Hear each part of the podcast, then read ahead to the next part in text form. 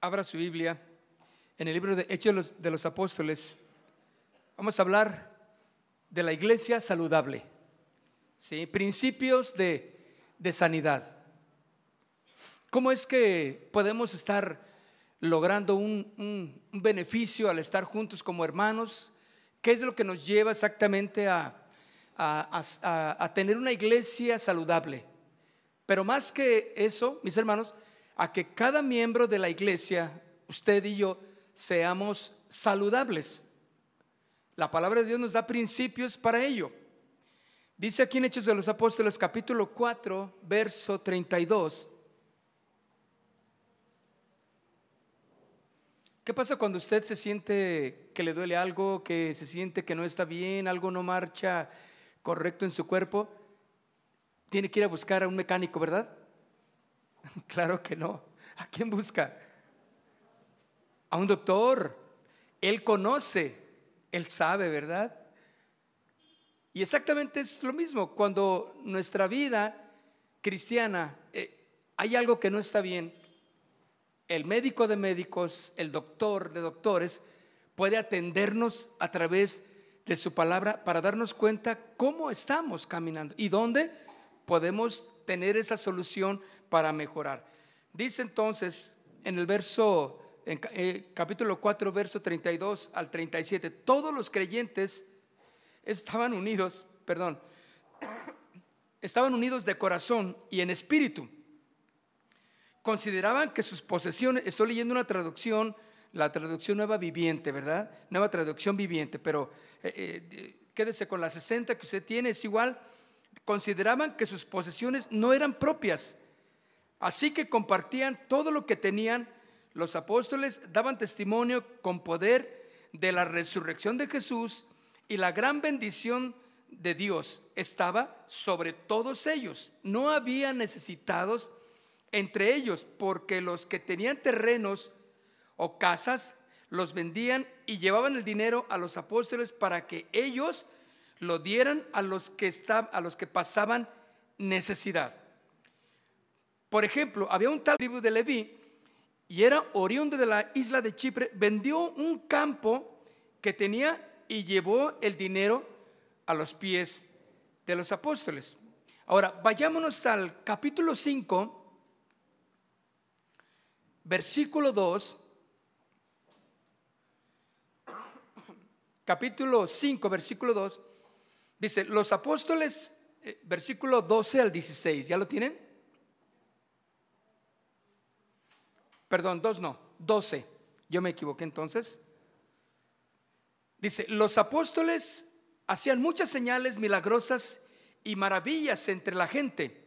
Y todos los creyentes se reunían con frecuencia en el templo, en el área conocida como el pórtico de Salomón.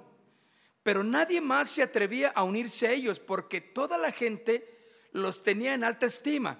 Sin embargo, cada vez más personas, multitudes de hombres y mujeres creían y se acercaban al Señor. Como resultado del trabajo de los apóstoles, la gente sacaba a los enfermos a las calles en camas y camillas para que la sombra de Pedro cayera sobre alguno de ellos cuando él pasaba. Multitudes llegaban desde las aldeas que rodeaban a Jerusalén y llevaban a sus enfermos y a los que estaban poseídos por espíritus malignos y todos eran sanados. Mis hermanos, aquí estamos viendo la labor de la iglesia, el resultado de la iglesia caminando en el propósito de Dios. Es una iglesia en la cual Dios derramaba su gracia, su gloria de una manera poderosa. Mis hermanos, veíamos que la iglesia estaba cumpliendo ciertos puntos principales y por consiguiente Dios derramaba de su misericordia, de su gracia. Dice que mucha gente iba a conocer ese lugar, querían saber del camino, querían que se orara por ellos. Pedro ahí inclusive lo ponían para que aún su sombra era tal la unción, mis hermanos, que había en ese lugar, había en cada uno de los apóstoles, era tal unción que la iglesia estaba caminando en el poder de Dios. Y déjeme decirle algo, mis hermanos, la iglesia de hoy en día carece de poder. Los cristianos carecemos de poder. ¿Por qué? Hay muchos factores que están impidiendo que el poder de Dios sea derramado en nosotros.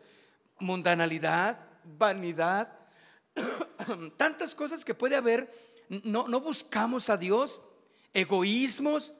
Hemos permitido que eh, nuestro propio yo resalte más que Cristo en nosotros.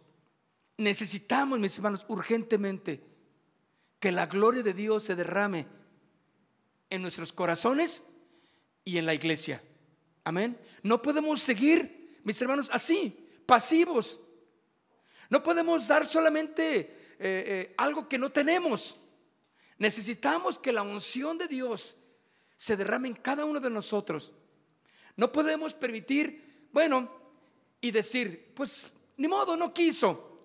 No quiso del Señor. Pues yo oré, pero pues pues no pasó nada, bueno, pues ni modo, el Señor sabrá. O, cuál es nuestra excusa para no hacer las cosas que tenemos que hacer, mis hermanos. ¿Qué es lo que estamos haciendo para que Dios obre en nuestras vidas? La iglesia estaba manifestando poder. Poder que hoy día, mis hermanos, nos falta a muchos cristianos, en muchas familias. ¿Qué es lo que tú estás viendo y, y quisieras que Dios se manifestara ahí. Un familiar, en el trabajo, para no ir tan lejos, ¿no? En la escuela con tus hijos. Estás viendo cómo las corrientes ideológicas los están arrastrando, ¿sí o no? El homosexualismo, el lesbianismo, eh, eh, eh, tantas ideologías, pensamientos que los están arrastrando. ¿Y qué estamos haciendo nosotros? ¿Cómo estamos deteniendo Todas esos, esas, filosofías y pensamientos para que nuestros hijos crezcan y caminen de acuerdo al corazón de Dios. Muchos de nosotros sabemos lo que estamos hablando en cuanto a, que alguien de nuestra familia no quiere del Señor. ¿Usted tiene alguien de la familia, de su familia que no quiere del Señor? ¿Le ha hablado y te juzgan? ¿Les has dicho y no quieren del Señor? Y lo más triste es que muchos de ellos ya saben de la palabra, ya saben del Evangelio. La iglesia, mis hermanos, de hoy debe de reflejar las mismas características que la iglesia del Nuevo Testamento, mis hermanos.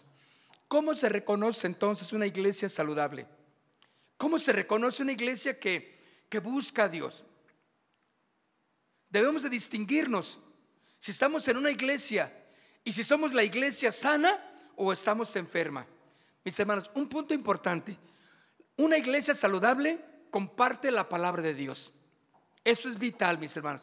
Una iglesia saludable comparte la palabra del Señor. Y no estoy hablando de, de que el mensaje, que también es importante que desde aquí se dé, sea un mensaje de, de, de salvación, de que la gente conozca del Señor. Sí, pero cada uno de nosotros tenemos que llevar ese mensaje de salvación. Tenemos que dar a conocer a Jesús a los demás. Mis hermanos, hay mucha gente, hay, muchos lugares donde las iglesias están peleando a las ovejas. El pastor pelea, ¿por qué te fuiste para allá? Y, si tú te vas para allá, este, eh, te va a ir mal. Y, y este, y, una condenación aquí y otra maldición por acá. Y, no, no, no. Y todos los pastores peleándose, las iglesias enojadas. No hay hermandad, claro, porque te robaste a mi oveja, te robaste a la familia eh, fulana de tal y ahora ya no están conmigo, se fueron contigo. ¿Por qué? Es que no hay demasiada gente como para que salgamos y prediquemos el Evangelio.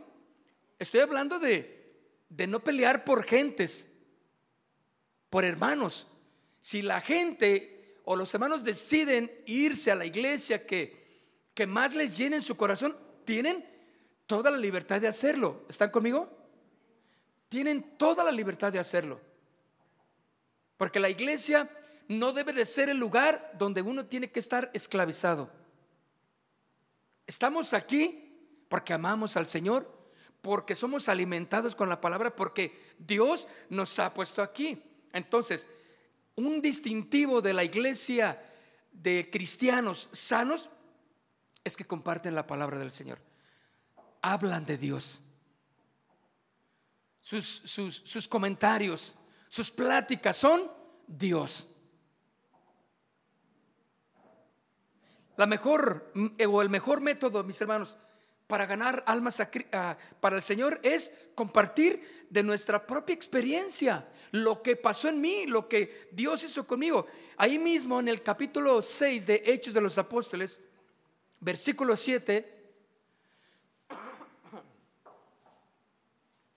Perdonen mi tos, ya voy de salida, mis hermanos. Tengo como cinco meses de salida.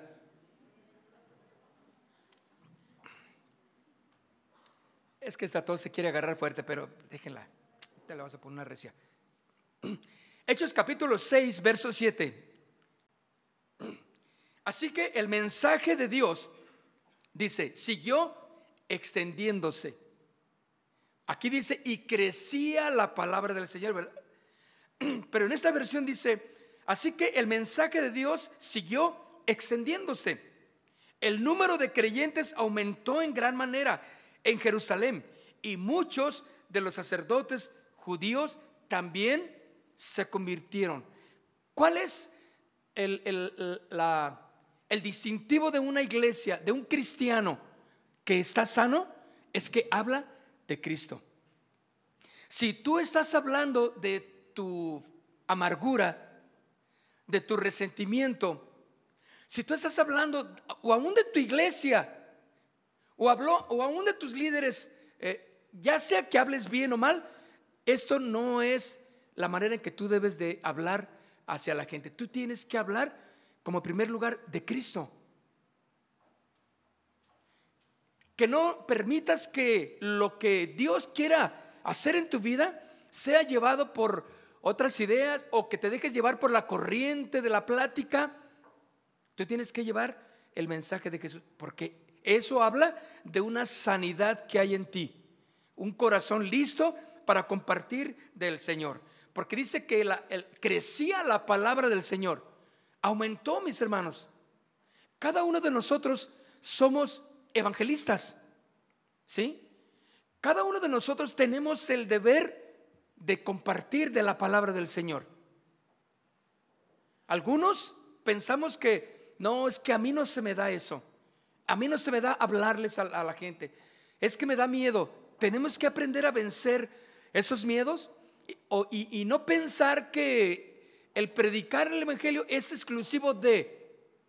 Tú tienes que hablar del Señor, hablar las maravillas de lo que Jesús es, de lo que hizo en tu vida, en tu familia. ¿De quién es Jesús? La gente necesita conocerlo. Cuando estamos en el chat de, del grupo de intercesores, te das cuenta de tanta, tanta necesidad que hay. Ponen que por sanidad, que por enfermedad, que porque se desapareció, que porque ya lo hicieron, que porque no lo hicieron, que hermanos, tantas cosas. Y hay muchos de los que por los que pedimos que no son creyentes. Esperamos que aquel que pone esa necesidad vaya y les comparte el Evangelio, ¿verdad? Tenemos que hablar de Jesús. Ese es nuestro tema principal, mis hermanos. Recordemos que cuando dejamos de compartir, mis hermanos, de Cristo, cuando dejamos de hablar de su palabra, no hay poder entonces que pueda ayudar a ese necesitado si dejamos de hablar de Cristo. Tal vez tendremos asistentes a la iglesia, pero déjenme decirles algo, pero no nacidos de nuevo. Y esa es una parte muy importante. Se convierte en un problema serio en la iglesia porque no hay nacidos de nuevo. La iglesia está llena, hay mucha gente, pero la gente no ha nacido de nuevo porque no han sido llevadas a reconocer a Cristo como el Señor de sus vidas. Tú tienes que llevarles el mensaje, hablarles de Cristo. Todo aquel que invites todo aquel que invites a la iglesia, primero llévalo a Cristo. No lo engañes, no le digas, uh, mira, nos la pasamos bien padre ahí. Mira, cantamos y... No, no, no. Hazle ver que Él necesita a Cristo. ¿Sabes? El problema es que es serio este asunto de, de compartir a Cristo, porque muchas veces ah, porque no nos animamos o porque hay temor en nuestras vidas, pero queremos invitarlo a la iglesia, pero no tenemos el valor todavía para decirle, necesitas de Cristo, eres, Cristo puede salvar tu vida, estás en pecado, y, darle el completo el mensaje de las buenas nuevas. Eh, lo traemos a la iglesia y pensamos que pues aquí en el, en el asistir, en el venir, porque se le hizo bonito, se le hizo agradable, pensamos que, bueno, pues Dios va a hacer la obra en su corazón. Puede ser que sí, no estoy dudando del poder de Dios, pero hay muchos que no lo permiten porque hay muchas cosas. No hay una decisión que han hecho para que Cristo habite en sus corazones. Y nos damos cuenta, mis hermanos, que aún en los ministerios, que aún en los departamentos o en los servicios de la iglesia, hay gente que no ha nacido de nuevo. ¿Por qué? Por sus frutos, por su forma de hablar, por su forma de conducirse. Nos damos cuenta que tal vez ni nacido de nuevo es. ¿Cuántos pueden, entienden eso? Que no han recibido a Cristo en su corazón, pero ya están en un departamento en la iglesia. Es importante entonces que como el mensaje de Dios debe de extenderse, el número de creyentes aumentó, dice este versículo, porque había alguien que les estaba compartiendo de Jesús. Por lo tanto, mis hermanos, si no sanamos esto en, este principio en nuestras vidas, la iglesia va a decaer en su testimonio, pero también va a decaer en santidad y va a decaer en poder. Amén. Cuando una iglesia deja de hablar de Cristo, se hace experta en otros temas. Como muchos, muchas iglesias hay, muchos predicadores que hablan de todo menos de la palabra del Señor ni siquiera hablen las escrituras, ni siquiera nos enseñan lo que es la palabra del Señor. Y empieza a decaer en un testimonio, en santidad y en poder. Cuando la iglesia, cuando el cristiano, cuando tú dejas de hablar de Cristo, puedes hablar de otros temas, pierdes la oportunidad de compartir el mensaje de salvación a alguien. Hechos de los Apóstoles, vamos a estar viendo este, este libro, pero en el capítulo 8, en el capítulo 8, versículo 4,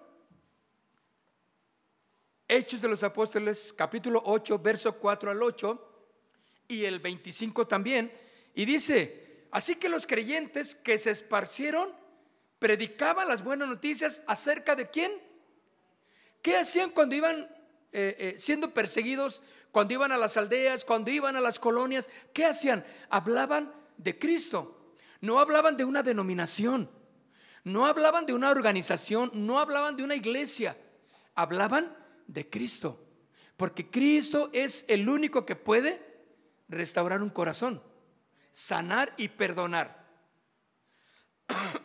Así que los creyentes que se esparcieron predicaban las buenas noticias acerca de Jesús a donde quiera que iban. Felipe, por ejemplo, se dirigió a la ciudad de Samaria y ahí le contó a la gente acerca del Mesías. Has tenido la oportunidad de hablarle a muchos de Cristo. La pregunta es, ¿lo has hecho? La vecina que te dijo que tenía problemas y tú no supiste qué hacer. Ay, Señor, yo es que yo no sé qué decirle, ay, es que no me sale nada a tu amigo que anda unos problemones con sus papás. ¿Qué hiciste? ¿Le hablaste? O dijiste, ay, es que no quiero perder. No, es que, ¿qué me van a decir? Es que yo soy de la secreta. Nadie sabe que yo soy cristiano. Es acá. no, tenemos el deber de predicar. Estamos hablando exactamente, por ejemplo, Felipe, que se dirigió a la ciudad de Samaria y ahí le contó a la gente acerca del Mesías. Las multitudes, dice la escritura, escuchaban atentamente a Felipe porque estaban deseosas de oír el mensaje y ver las señales milagrosas que él hacía. Había poder en lo que, en lo que Felipe estaba haciendo. Tienes que entender, mis hermanos, que tú tienes que hablar, pero más que hablar, que el poder de Dios respalde lo que estás diciendo. Para que esas palabras que tú digas del Evangelio o de Jesús sean poderosas para taladrar ese duro corazón. Como estaba tu corazón duro, ¿te acuerdas? Muchos espíritus malignos fueron expulsados, los cuales gritaban cuando salían de sus víctimas. Y muchos que habían sido paralíticos o cojos fueron sanados. Hermanos, tú no sabes la oportunidad que tú puedes tener para que Dios obre poder sobre tu vida. ¿Cuántos quieren el poder de Dios? ¿Cuántos quieren que cuando ustedes hablen, cuando vayan a orar por alguien, Señor, que sucedan grandes prodigios para tu gloria? Ahora, Dios quiere tratar primero contigo para que para usarte, pero verdaderamente para que él sea exaltado. Porque si Dios no te trata, ¿qué tal si a través de la oración que tú haces por alguien recibe una sanidad? Recibe una bendición grande y tú dices, ah, ya sabía yo que pues que era cuestión de que yo pusiera mis manos y, y que nomás lo dijera yo y se hacía. En ese momento chafiaste, como decimos los jóvenes. En ese momento ya no es para el Señor toda la gloria y, olvídate que Dios vuelva a usar tu vida. Entonces Dios tiene que tratar con nosotros. Es, es, este, poco a poco lo que, lo que Dios va a ir usándonos conforme nosotros vamos hablando, nos vamos a, a, darnos el valor para orar, porque dice aquí que Felipe, en todo lo que aparte de que predicaba, dice que había señales en lo que él hacía. ¿Qué señal tienes tú en lo que tú estás haciendo? Nadie te hace caso. Nadie te fuma, como dicen por ahí, ¿verdad? Te falta el poder de Dios entonces.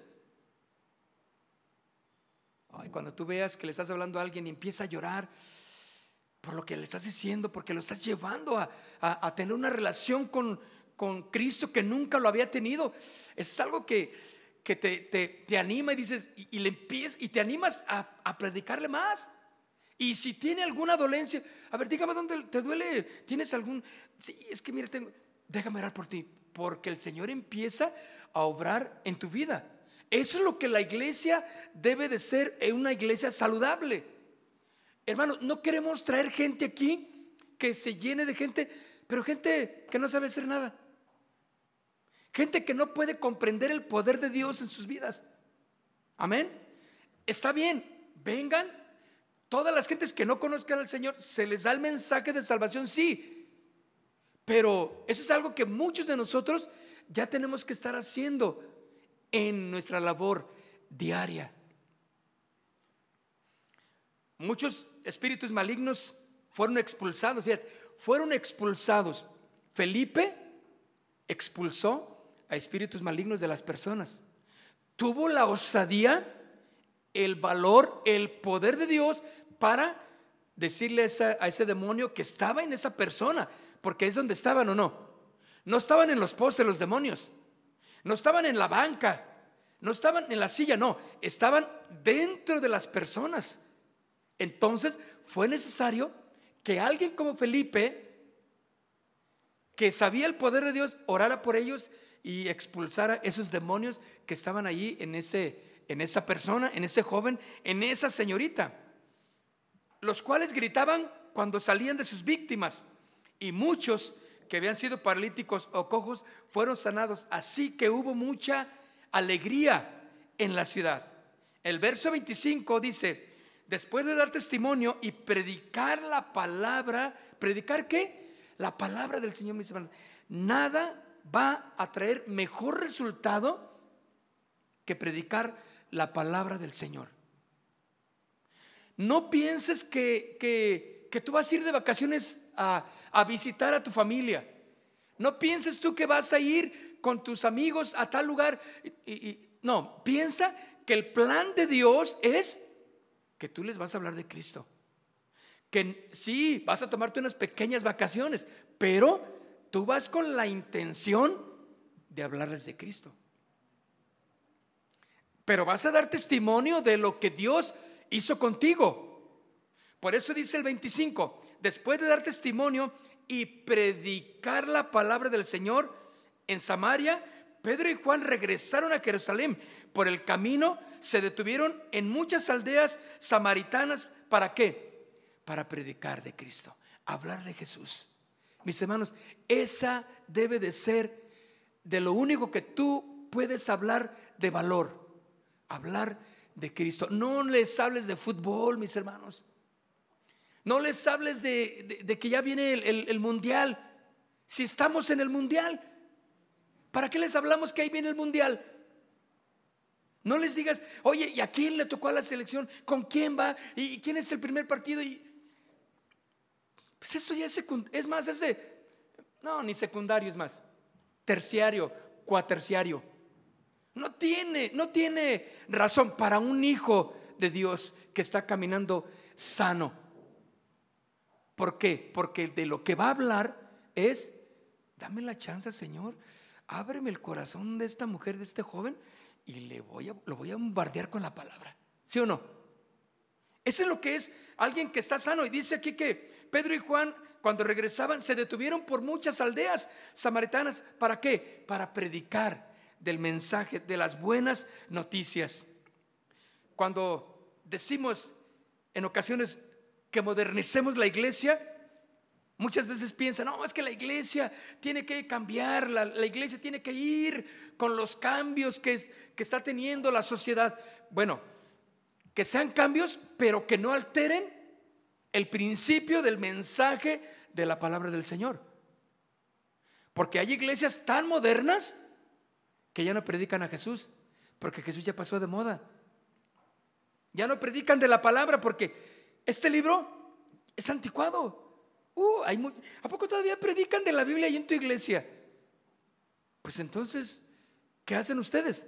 No, no, mira, pues bueno, tenemos eh, algunas diversiones, tenemos ahí, jugamos, eh, nos la pasamos a gusto, cantamos y, luego vemos una película y, uno piensa que pues alguna película cristiana, no, es que vemos, pues eh, en ocasiones vemos Guerra de las Galaxias, porque están, están muy padres. Es que vemos, dices, en la iglesia, yo me asombro de ver, todavía, fíjate, a mi edad me asombro de que todavía suceden cosas así en llamadas iglesias cristianas. Yo digo, bueno, pues por eso la gente está como está. Cuando vienen los problemas, cuando vienen las situaciones difíciles, no saben qué hacer, no hay fe, no hay fuerza espiritual en sus vidas porque no están cimentados en la palabra.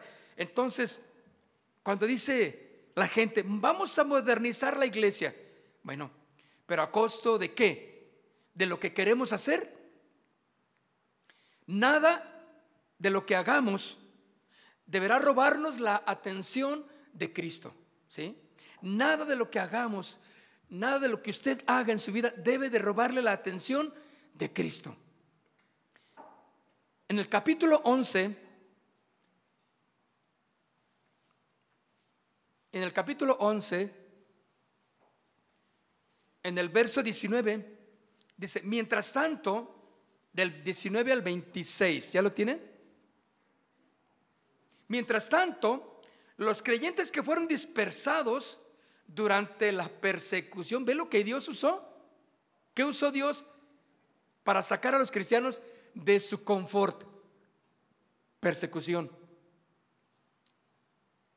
¿Será necesario que el Señor traiga persecución para que ustedes y nosotros como cristianos vayamos y cumplamos el propósito de Dios cuando la invitación es, es gentil de parte de Dios hoy en día? Ve y habla de las buenas nuevas, compárteles a los demás. Uno de los municipios más grandes en, México es el municipio de Tlajomulco. No sé si está en el primer lugar o en el segundo de del el municipio más grande de eh, la República Mexicana. Hermano, así que dígame si no hay gente. ¿Verdad? Para donde quiera que voltemos, ya hay fraccionamientos nuevos. ¿Cómo es posible que hay gente hasta allá viviendo? Allá ni camiones hay siquiera. No llega ni el agua, pero ya hay gente. ¿Sí o no? Así que no podemos decir que no haya quien predicarles. Es nomás que te salgas de tu confort, agarres tu Biblia y agarres el valor del Señor y dices, Señor, voy a ir a la calle y Señor, ponme a alguien, Señor, ayúdame, yo no, me da miedo, no sé cómo hacerle, pero, pero en tu nombre, y, vete como todo nervioso si quieres, pero vete, pero sal, háblales, ve con el propósito de visitar a tu vecino, al del taller, sin quitarle su tiempo, ¿de acuerdo? Pero háblales de Jesús, y tú vas a ver cómo de ti va a salir poder cuando glorifiques a Dios en lo que estás hablando. Y tú vas a sentirte fuerte por lo que Dios está haciendo. Por eso dice aquí, mientras tanto, los creyentes que fueron dispersados durante la persecución que hubo después de la muerte de Esteban, ¿se acuerdan que de ahí uh, se destapó la persecución cuando mataron a Esteban? Viajaron tan lejos como Fenicia, Chipre y Antioquía de Siria predicaban la palabra de Dios, pero solo a los judíos. Sin embargo, algunos de los creyentes que fueron a Antioquía desde Chipre y Sirene les comenzaron a predicar a los gentiles. ¿Por qué les predicaron a los gentiles? Vieron necesidad.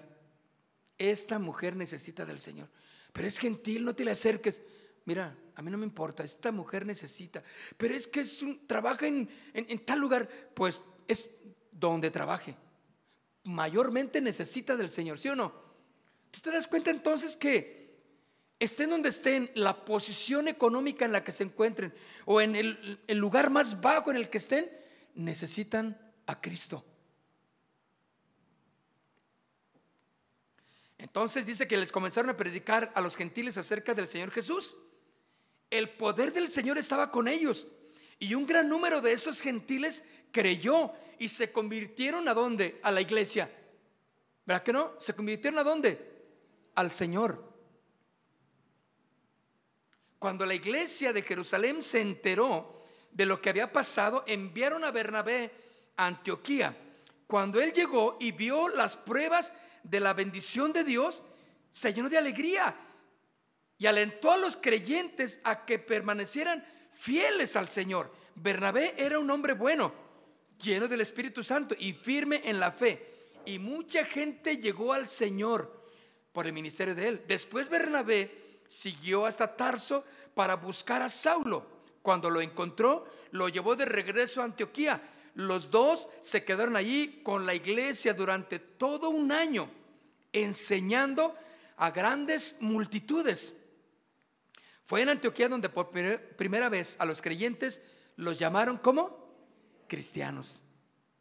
Ahí fue donde se les llamó cristianos. De ahí, ¿por qué? Porque eran seguidores de Cristo. Ahí está. ¿Qué hacían entonces esos hombres predicar de Jesús? Una iglesia, mis hermanos, saludable, como un distintivo de ella es que habla de Jesús, comparte de Jesús. El último punto, una iglesia saludable no comparte con el pecado, mis hermanos. Una iglesia saludable no comparte con el pecado. El verdadero cristiano sabrá siempre lo que es pecado y lo que no es. Y no cambiará aunque le den al pecado diferentes nombres. ¿Cómo? Es una debilidad. Es su carácter, así es él, así es ella. Es que está enferma. ¿Sabe que hoy en día, por ejemplo, eh, en las instituciones judiciales, y no, no solamente aquí en México, sino en todo el mundo, a muchas personas que verdaderamente hacen mal, no los juzgan ya. No son culpables porque les investigan, les hacen un, sondeo este, en su cuerpo y se dan cuenta que están enfermos. Y te has dado cuenta que muchos tratan de, de muchos delincuentes, mucha gente mala, trata de, de hacerse eh, eh, sentir que están enfermos y de alguna manera evadir su culpa. Y muchos lo logran, desde luego. Pero mis hermanos, el pecado no tiene otro nombre más que eso, un pecado que desagrada a Dios y que ese pecado trae sus consecuencias. ¿Verdad que sí? Pero un verdadero cristiano, una iglesia saludable, jamás va a compartir con todo aquello que sea pecado.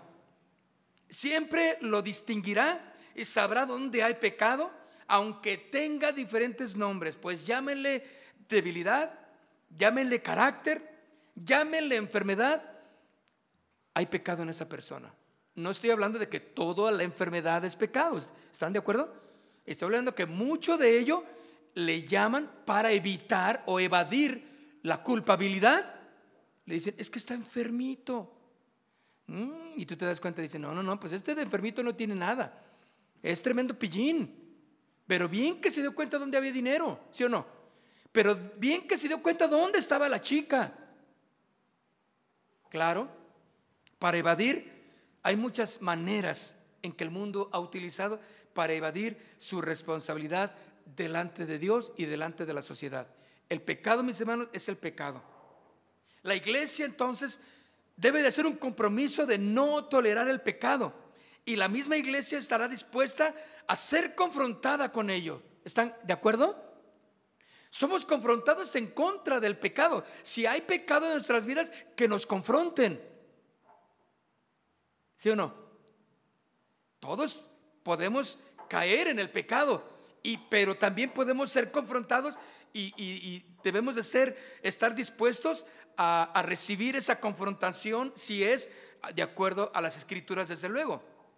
Y todo esto, mis hermanos, será para traer sanidad y evitar enfermedad espiritual en la iglesia. Porque déjeme decirle, el pecado contamina porque esa es su naturaleza, contaminar a los demás. Ahí mismo en, el capítulo 2, estamos hablando ahora en Hechos de los Apóstoles, estamos ahí, pero el capítulo 2, en el verso 43,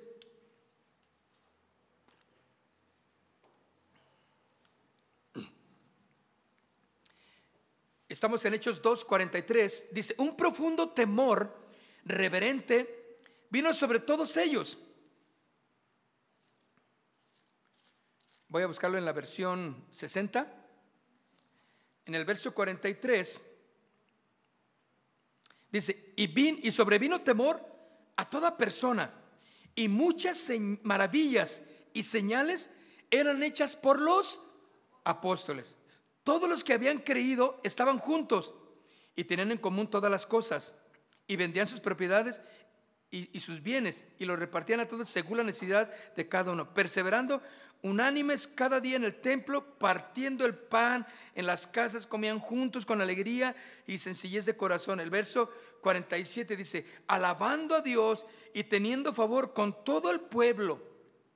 Y el Señor añadía cada día a la iglesia los que habían de ser salvos. Mis hermanos, Dios va a traer a la gente, escuchen, porque dice que Dios que añadía. O sea, no, decían, ven, te invito a mi iglesia, porque no había iglesia. Ven, te invito, lo que la gente hoy día hace, que es incorrecto. ¿A dónde tenemos que invitar a la gente? A Cristo. A que conozcan a Cristo. Esa es la finalidad. A que dejen su vida de pecado. ¿Para qué los llevan a la iglesia? Para que lleguen ahí todos eh, eh, y, se sienten y nada más escuchen un mensaje que ni siquiera trae poder, que una iglesia donde ni les saludan, donde no se manifiesta el amor y la gente dice, bueno, pues es que hay que llevarlos a la iglesia. No, hay que llevarlos a Cristo. Yo, recordamos mucho la historia cuando, eh, cuando estábamos más de lleno en Casa de Oración Central, que venía mucha venía gente y, nos decía, oiga hermano, fíjese que traje aquí a mi, a mi, a mi tía porque le decíamos, oye, qué bueno que viniste. Sabíamos que era de otra iglesia. Y siempre hicimos amistad con todas las iglesias cristianas. Nunca fuimos elitistas. No, no, no. Eran amigos de todos. Pero la gente traía a sus invitados a casa de oración. Y yo le decía, oye, pero, pero ¿por qué no le llevaste a tu iglesia? No, no, es que, no, es que, es que si lo llevo allá, no, la verdad, pues no, no no quiero llevarlos porque las cosas pues, no están así muy bien, que digamos.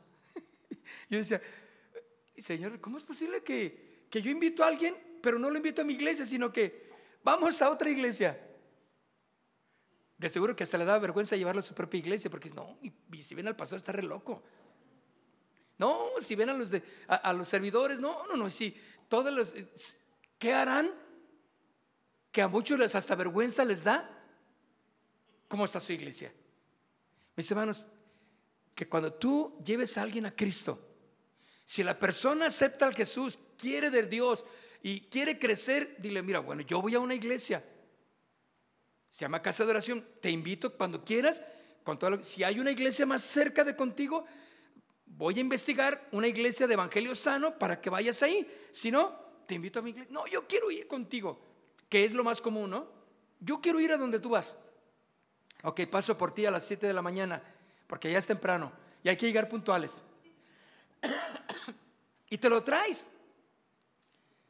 Entonces, yo espero que no te dé vergüenza ay, no, no, es que, el pastor, no, es que, ay, no, es que, es que dicen cada cosa, ay, no, es que luego le sugieres, ay, no, no, no, que sea un lugar donde el amor se manifiesta, donde está el amor entre, todos.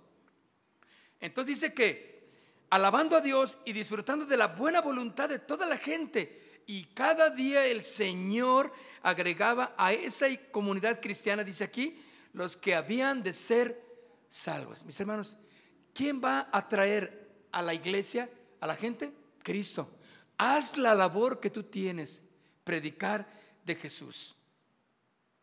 El consejo entonces, mis hermanos, debe ser todo consejo que tú des a la luz de la palabra del Señor. Igualmente, toda administración, toda enseñanza que tú des tendrá que ser a la luz de las escrituras.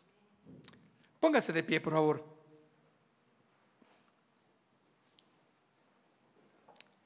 Y quiero invitarle que ore conmigo. Padre, queremos darte gracias porque en tu palabra podemos encontrar verdaderamente el propósito por el cual estamos aquí. Estamos aprendiendo de tu palabra. Estamos llenándonos de ti, Señor, para ser efectivos cuando prediquemos, cuando hablemos, cuando demos testimonio a los demás de lo que tú has hecho en nosotros. Señor, queremos darte gracias en esta noche por cada uno de los que estamos aquí, Señor, porque somos determinados para predicar tu palabra, Señor. Cuando de nuestra boca, Señor, salga tu palabra, Señor, saldrá el poder que va a transformar, pero no de nosotros, el poder que viene de ti para transformar a todo aquel que escuche tu palabra. Hay mucha gente, Señor, que necesita del Evangelio. Hay mucha gente que está perdiéndose y no ha conocido el Evangelio.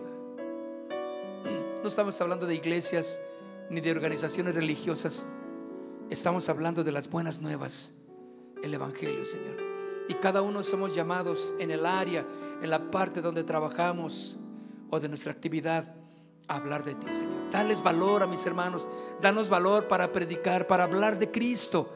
No hablar de otros temas, que la gente ya, ya lo sabe, ya, los, ya tiene entendimiento de muchos temas, pero muchos no saben de Cristo. Danos esa fuerza, Dios, que viene de ti.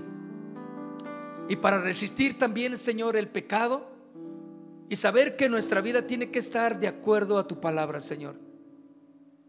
Padre, te damos gracias porque nos has puesto en esta iglesia, Señor, que jamás va a dejar de predicarte que jamás va a dejar de hablar de ti en todas las reuniones y tú vas a ser el invitado especial por excelencia en toda nuestra administración, en todo lo que hagamos en este lugar. Que tu gloria, Dios, y tu amor permanezcan en este en nuestros corazones también. Lleva con bien a casa cada uno, Señor, sabiendo que tú esparces ahora a cada quien a sus lugares, en sus hogares y a donde vayan, Señor, vamos a predicar de Jesús. Ese es estar en la iglesia saludable, en el nombre de Jesús. Amén. Amén. Mis hermanos, pues que Dios les bendiga. Cuídense mucho, váyanse en paz, tranquilos, vayan a cenar, vayan a casa antes de que se anochezca más. ¿De acuerdo? Recuerde, el próximo miércoles vamos a tener una noche de oración, de adoración, así es que invite a los demás y venga con sus invitados como quiera y aquí los vamos a ver, ¿de acuerdo? Dios les bendiga, gracias. Y el domingo nuestra reunión de a las 8 de la mañana y a las 11. ¿Están de acuerdo? Gracias.